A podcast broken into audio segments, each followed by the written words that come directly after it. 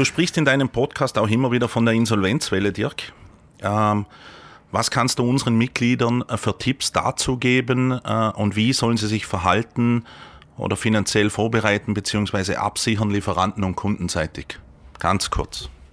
Zumindest in Deutschland ist es gerade so, dass, dass die Krankenkassen keine Firma zur Insolvenz anmelden.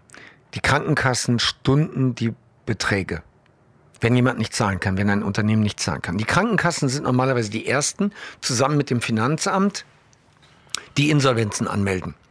Aber auch die Finanzämter stunden gerade. Die Politiker haben gesagt, hört auf damit, wir müssen diese Krise abwarten, wir unterstützen euch, ihr bekommt Geld von uns, aber ihr dürft keine Firma platt machen. Also Finanzamt stundet, Krankenkassen stunden. Die Banken den Banken wird gesagt, wir übernehmen, der Staat sagt, wir übernehmen zu 90 Prozent das Ausfallrisiko der Kredite. Ähm, ihr stellt keinen Kredit fällig, sondern ihr dürft den prüfen bis in alle Ewigkeiten. Also machen die das. Plus, in Deutschland ist das Insolvenzrecht für Kapitalgesellschaften ausgesetzt worden. Und es wird immer wieder verlängert. Diese Faktoren führen alle dazu, dass sich mehr und mehr Firmen am Markt halten, die eigentlich tot sind. Also normalerweise würde der Markt das bereinigen und die wären pleite und die Starken würden die Marktanteile übernehmen. Aber das ist so nicht. Die Politik greift da massiv in den Markt ein. So, was kannst du tun als Unternehmer? Das erste ist, du musst extrem auf deine Liquidität achten. Pass auf, dass du genug liquide Mittel hast. Jetzt gerade pass auf. Ähm, erster Punkt. Zweiter Punkt, schau dir deine Kunden genau an. Hab keine Klumpenbildung in der Kundenliste. Also dieses Pareto-Prinzip, 20% der Kunden machen 80% der Umsätze. Wow. In der Krise tödlich. Achte darauf, dass du eine gute Verteilung hast. Achte darauf, dass kein Kunde mehr als ich sag mal 20 Prozent, 25 Prozent Anteil an deinen Umsätzen hat. Wenn das so sein sollte, wenn du da größere Klumpen hast, dann geh jetzt auf die Neukundenakquise und schau, dass du deine Kundenbasis breiter aufstellst. Prüfe deine Kunden besser. Schau dir genau an bei deinen Kunden, zahlen die pünktlich?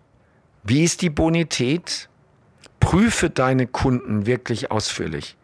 Und wenn du Zweifel hast an der Bonität, dann arbeite auf Vorkasse. Jetzt wirst du sagen, meine Kunden steigen da nicht drauf ein. Du kannst dir halt überlegen, was für dich zielführender ist. Den Auftrag zu machen und später kein Geld zu kriegen oder den Auftrag nicht zu machen, aber dann eben nicht in Vorleistung gegangen zu sein, was nachher nicht bezahlt wird. In Deutschland ist es so, ich habe jetzt mit einem Steuerberater letzte Woche gesprochen, der hat gesagt, hol dir so viel Geld von der KfW, das ist die, ähm, das ist die Unternehmerbank, sage ich mal, die bieten gerade unglaublich günstige Konditionen an, also 1, noch was Prozent. Hol dir so viel Geld wie möglich und leg das Geld nur dahin einfach nur als Sicherheit. Das ist etwas, was ich normalerweise vor der Krise empfehle. Geh zu all deinen Banken und hol dir eine Riesenkreditlinie.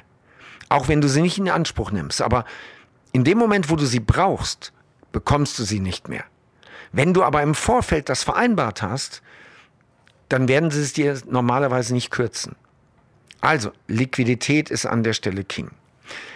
Trenn dich von den Mitarbeitern, die nicht wirklich A-Mitarbeiter sind. Wenn du C- und B-Mitarbeiter hast, hast du jetzt einen schönen Vorwand, dich von denen zu trennen. Gleichzeitig die Chance, es werden Mitarbeiter freigesetzt oder die kündigen oder orientieren sich jetzt gerade neu, die richtig gut sind, an die du normalerweise nicht drangekommen wärst. Jetzt hättest du eine Chance, die richtigen Leute einzustellen. Wir machen das jetzt seit einem Jahr. Wir stellen seit einem Jahr Leute ein, die wir sonst nie bekommen hätten. Und vor allen Dingen, wir bekommen richtig gute Leute auch für weniger Geld. So, das sind so ein paar Beispiele. Vielleicht einen letzten, einen letzten wirklich extrem wichtigen Tipp. Viele treffen die Entscheidung für ihren Kunden. Nämlich die Entscheidung, den brauche ich jetzt nicht anrufen, der will gerade nicht, der kauft bestimmt nichts, den habe ich erst letzte Woche angerufen, der hat mir gesagt, dass er in der Krise ist. Du triffst die Entscheidung für deinen Kunden.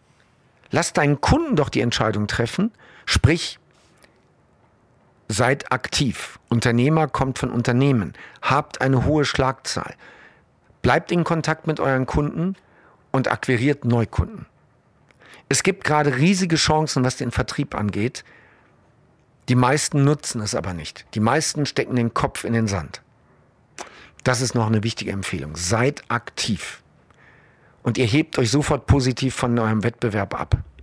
Dirk, ich bin ja begeisterter Zuhörer deines Vertriebsoffensive-Podcasts. Wir werden äh, das auch unten verlinken unter unserem. Jetzt gibt es in deinem Podcast äh, ein paar spannende Zitate, äh, auf die ich gerne kurz eingehen würde. Erstes Zitat, das ich gefunden habe und mich sehr inspiriert, ist, dein Umfeld formt deinen Charakter. Im positiven wie im negativen. Wenn du aus einer Familie kommst, die das Leben lang nur vom Staat gelebt hat, also Hartz IV, ähm, und du wirst da reingeboren, ist die Wahrscheinlichkeit extrem groß, dass du genauso leben wirst später, weil du genau diese Werte von Anfang an aus deinem Umfeld vermittelt bekommen hast. Und du guckst die entsprechenden Fernsehsender, du hast die entsprechenden Freunde, du schimpfst auf die Reichen und auf die Unternehmer, du sagst, arbeiten lohnt sich gar nicht. So. Umgekehrt, angenommen, du kommst aus einer, ah hier, Jos Verstappen ich glaube, Jos Verstappen, das ist ein gutes Beispiel. Formel 1 Rennfahrer. Ähm, der Vater war Rennfahrer, die Mutter war Rennfahrerin. Das ist doch klar, dass der nicht Fußballer wird, oder? So. Und das siehst du ganz oft. Schau dir das Umfeld an. Schau dir an, jemand, der, der ähm, die ganze Zeit mit Drogenabhängigen und Kriminellen abhängt. Willst du mir sagen, dass der gesund lebt und immer ehrlich ist? Natürlich nicht. Zeig mir ein Unternehmerumfeld. Also wenn du in einen Kreis kommst mit zehn anderen Unternehmern, dann spricht man über Chancen, dann spricht man über die Herausforderungen mit Mitarbeitern, die Herausforderungen mit Banken, was auch immer. Aber du hast genau diese Themen. Dein Umfeld prägt deinen Charakter und die meisten Menschen scheitern am Umfeld oder gewinnen durch ein Umfeld. Deswegen ist das so wichtig, wer sind deine Freunde, wo lebst du, was machst du in deiner Freizeit? Mit wem umgibst du dich? Welche Filme guckst du? Welche Bücher liest du? Das ist alles Umfeld und das prägt deinen Charakter. Jetzt kommen wir ja in Vorarlberg aus dem Ländle. Unser Lieblingszitat ist Schaffer, Schaffer, Hüslebauer. Äh, die meisten äh, von uns äh, leben nach dem Motto, man muss sich doch mal zufrieden geben. Und du sagst, Dirk, man muss groß denken und einzig du allein bist dein eigenes Limit. Also, diese Podcast-Folge hören ja nicht so viele Menschen, gemessen an der Anzahl der Bewohner in Österreich. Und der Durchschnittsbürger in Vorarlberg ähm, wird diese Podcast-Folge nicht hören. Und der Durchschnittsmensch wird sie hören und wird auch den Kopf schütteln und denken, was für ein überhebliches Arschloch. Das kann gut sein. Und dann gibt es wieder andere, die hören diese Folge und sagen, wow, das hat mich inspiriert oder boah, der hat recht oder cool. Also erstmal, das, was, was ich vermittle, ist nicht für jeden. Und nicht jeder will in seinem Leben mehr als Durchschnitt. Die meisten Menschen wollen Durchschnitt. Unser Schulsystem ist auf Durchschnitt ausgerichtet. Die Wirtschaft ist auf Durchschnitt ausgerichtet. Es werden keine Eliten gefördert. Also Durchschnitt. So, also erstens, das interessiert nicht jeden. Zweitens, sei zufrieden, aber gib dich nicht zufrieden. Ich habe ein unfassbar cooles Leben. Das ist so schön. Aber ich bin nicht zufrieden. Ich will im Leben noch viel mehr erreichen. Ich will für mich einmal gucken, wie weit geht die Reise. Wenn ich später mal zurückblicke auf dem Sterbebett, ich hoffe, das dauert einen kleinen Moment, so dass ich nochmal zurückblicken kann.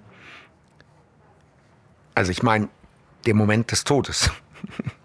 der Moment des Todes, dass du in dem Moment einfach nochmal vielleicht zwei Stunden Zeit hast und weißt, okay, gleich ist es vorbei, aber jetzt blick nochmal zurück und dann werde ich sagen, das war schon geil. Schade, dass es jetzt vorbei ist, aber das war schon geil. Ich habe das Maximale aus meinem Leben rausgeholt.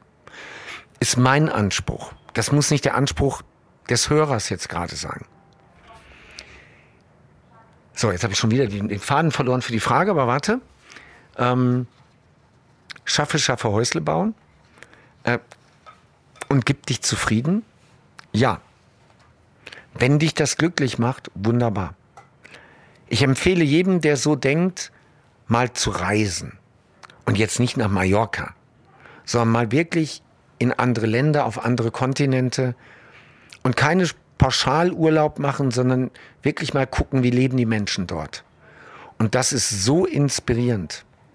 Oder sich mit überdurchschnittlichen Menschen zu beschäftigen und deren Biografien sich anzuschauen und zu sagen, okay, guck mal, was der in seinem Leben erlebt hat. Und dann dich zu fragen,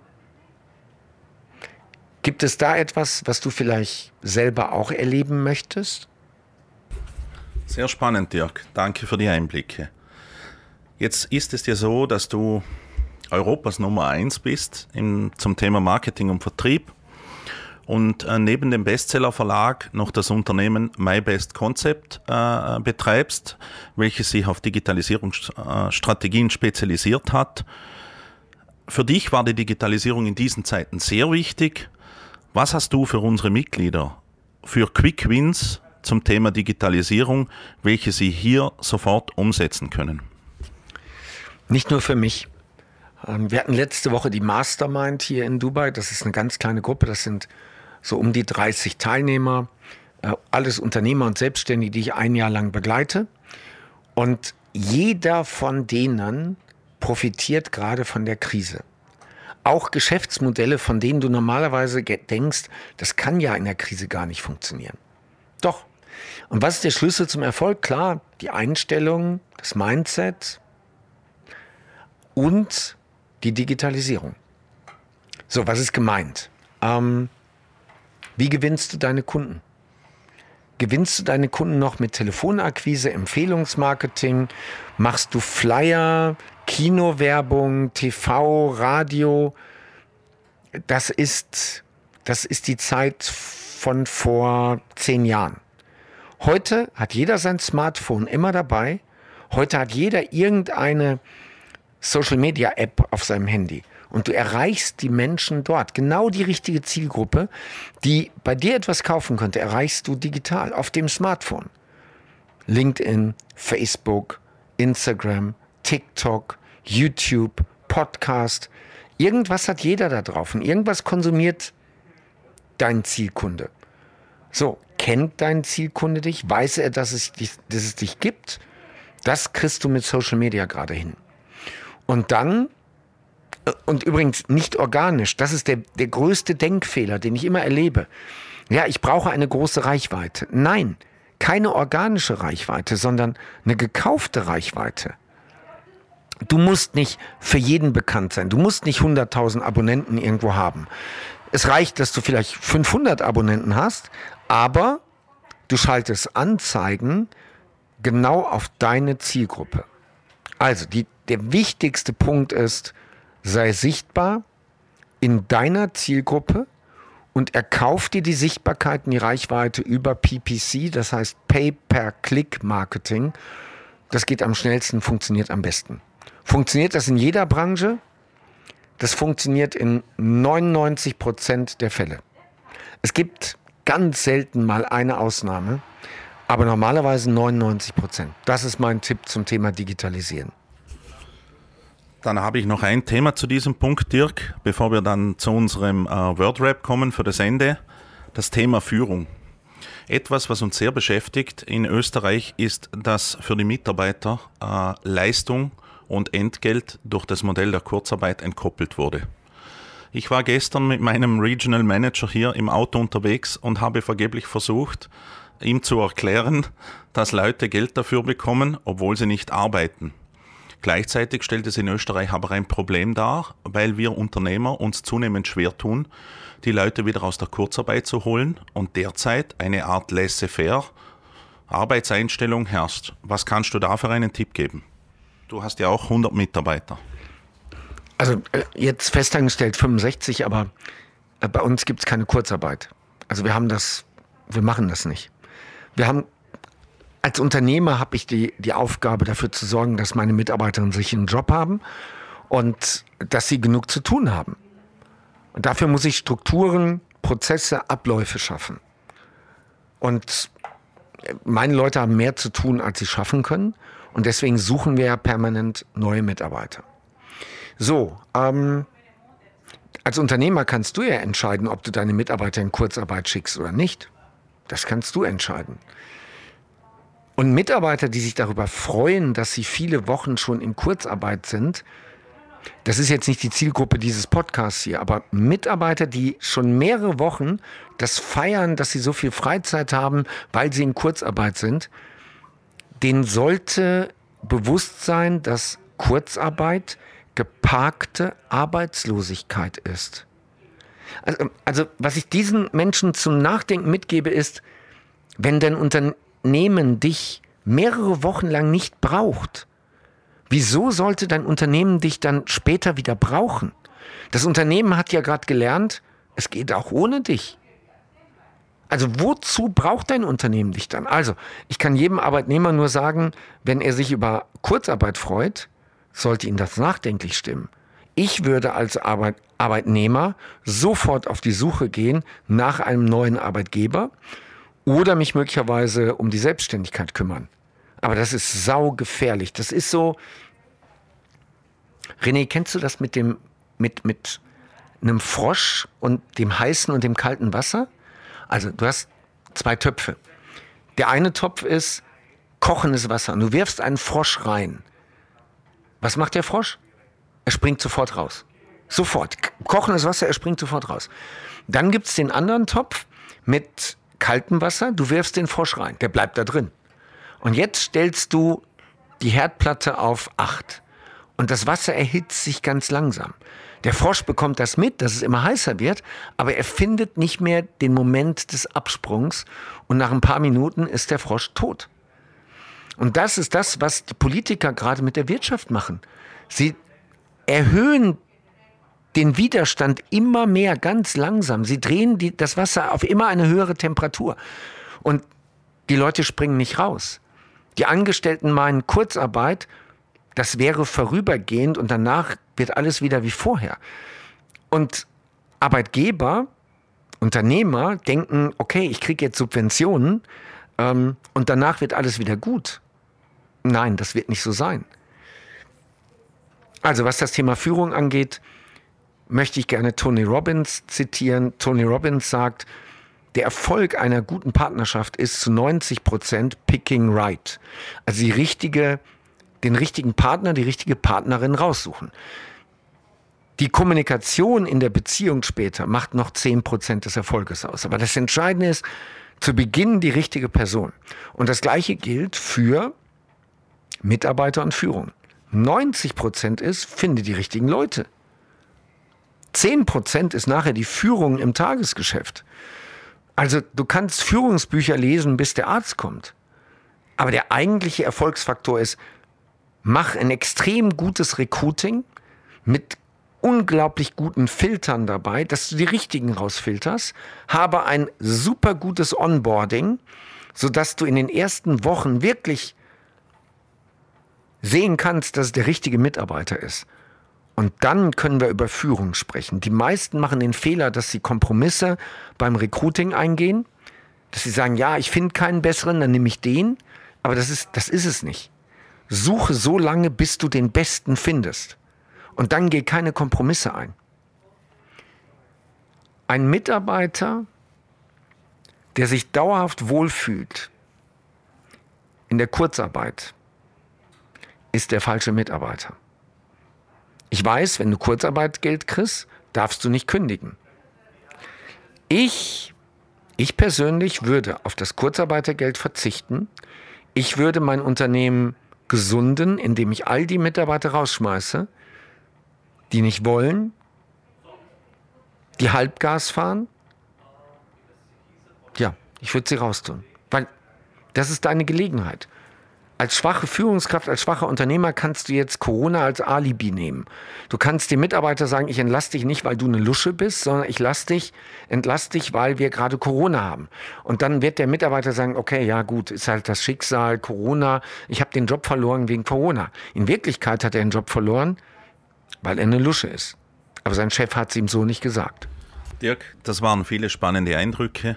Jetzt habe ich noch äh, die letzte Frage, nachdem ich ungefähr gefühlt 20 gestellt habe. Äh, und zwar gibt es irgendetwas, an das ich heute nicht gedacht habe, wo du sagst, das ist wichtig äh, und was du noch gerne beantwortet hättest, beziehungsweise unseren Mitgliedern gerne mitgeben würdest, bevor wir zum Wordrap übergehen. Kunden kaufen nur von Siegern. Das ist ein ganz altes Buch von äh, Christian Altmann. Kunden kaufen nur von Siegern. Und dieser Titel ist, ist Programm. Als Unternehmer musst du auftreten wie ein Sieger. Du musst positiv sprechen. Du musst eine positive Perspektive geben. Zu scheitern ist keine Option. Wenn dir das jetzt schwer fällt, wenn du sagst, ja, und wer motiviert mich? Ähm, dann hinterfrag nochmal deine Rolle. Aber du musst ein positiver Mensch sein in deinem privaten Umfeld und vor allen Dingen in deinem geschäftlichen Umfeld. Was deine Lieferanten angeht, deine Kunden angeht, was deine Mitarbeiter angeht.